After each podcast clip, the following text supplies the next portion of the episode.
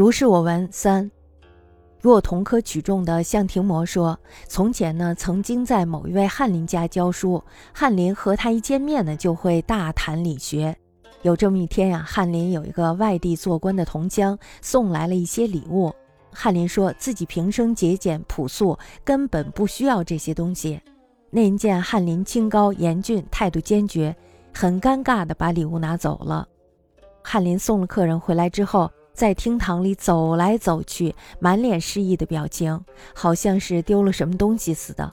就这样呢，过了一会儿，家里人请他到里面去吃午饭，被他给大骂了一顿。这时呢，忽然听到几个人在痴痴的偷笑，环视无人。听见声音呢，是从天花板上传下来的，大概是胡经吧。同年，向廷谟言：系长管翰林某公家，相见折讲学。一日，其同乡为外吏者有所馈赠，某公子臣平生简素，雅不虚此。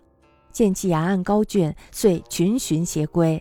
某公送宾之后，徘徊厅室前，畅畅往往，若有所失。如是者数客。家人请进内午餐，大遭垢怒。忽闻有数人痴痴窃笑，视之无忌。寻之声在城陈上盖胡媚云。